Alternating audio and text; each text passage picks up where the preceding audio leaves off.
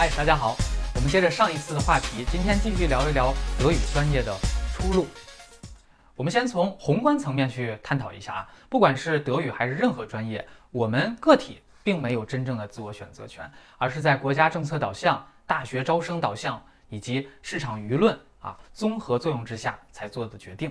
比如说，我们现在处于一个新时代呀，就是国家消减产能、开拓市场这个“一带一路”战略，所以呢，就出现了一大批又小又冷的这个语言专业啊。你可能会说，谁会学这些都听都没听过的这个语言呢？其实啊，如果说需求侧疲弱，那么必然有国家或者是大学的啊政策扶持，多种手段去刺激你报考。但是我们学成之后，这个情况呀，可能又未必符合你当时报考的这种抢手程度了。这和供需波动有关。就好比今年蒜涨价了，大家就都去种蒜啊，结果种的人太多，这价格给落下来了，甚至啊烂在手里边，还得想办法去帮农助农。所以后来呢，大家又开始种葱。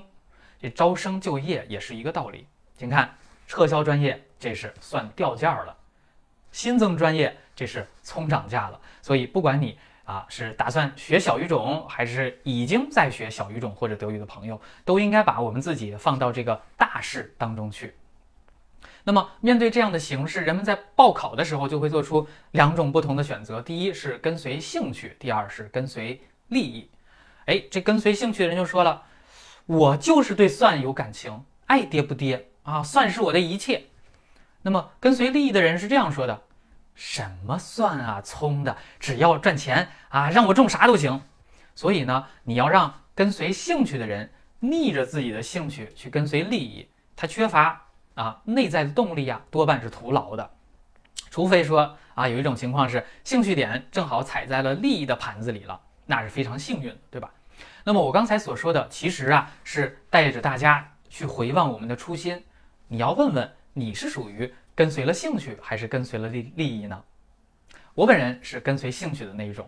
哎呀，其实我也很羡慕后者，羡慕他们的呃灵活多变，羡慕他们的机智敏锐，也羡慕他们高额的经济回报。但是我自己就是做不来呀，就好像这黑夜也没法去羡慕白天啊，也没法去成为白天一样。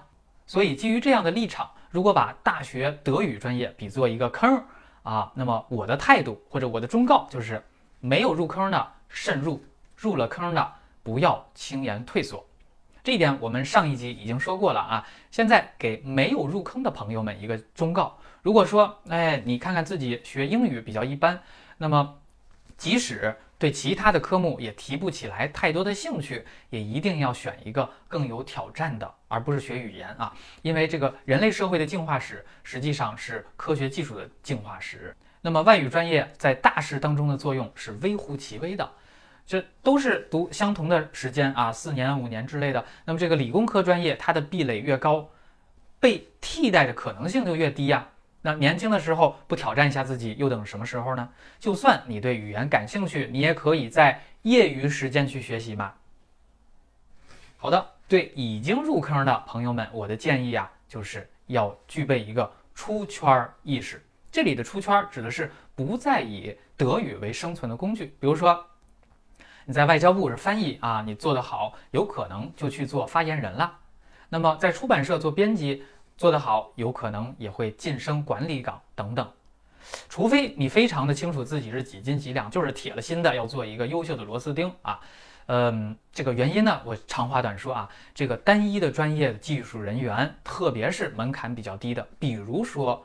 外语翻译它太容易被取代了，除非你进了国家的体制吃铁饭碗，有可能。哎，就是有人跟我说了啊，说好的译员是机器翻译无法取代的。这个其实更多的是一个静态的比较。为什么？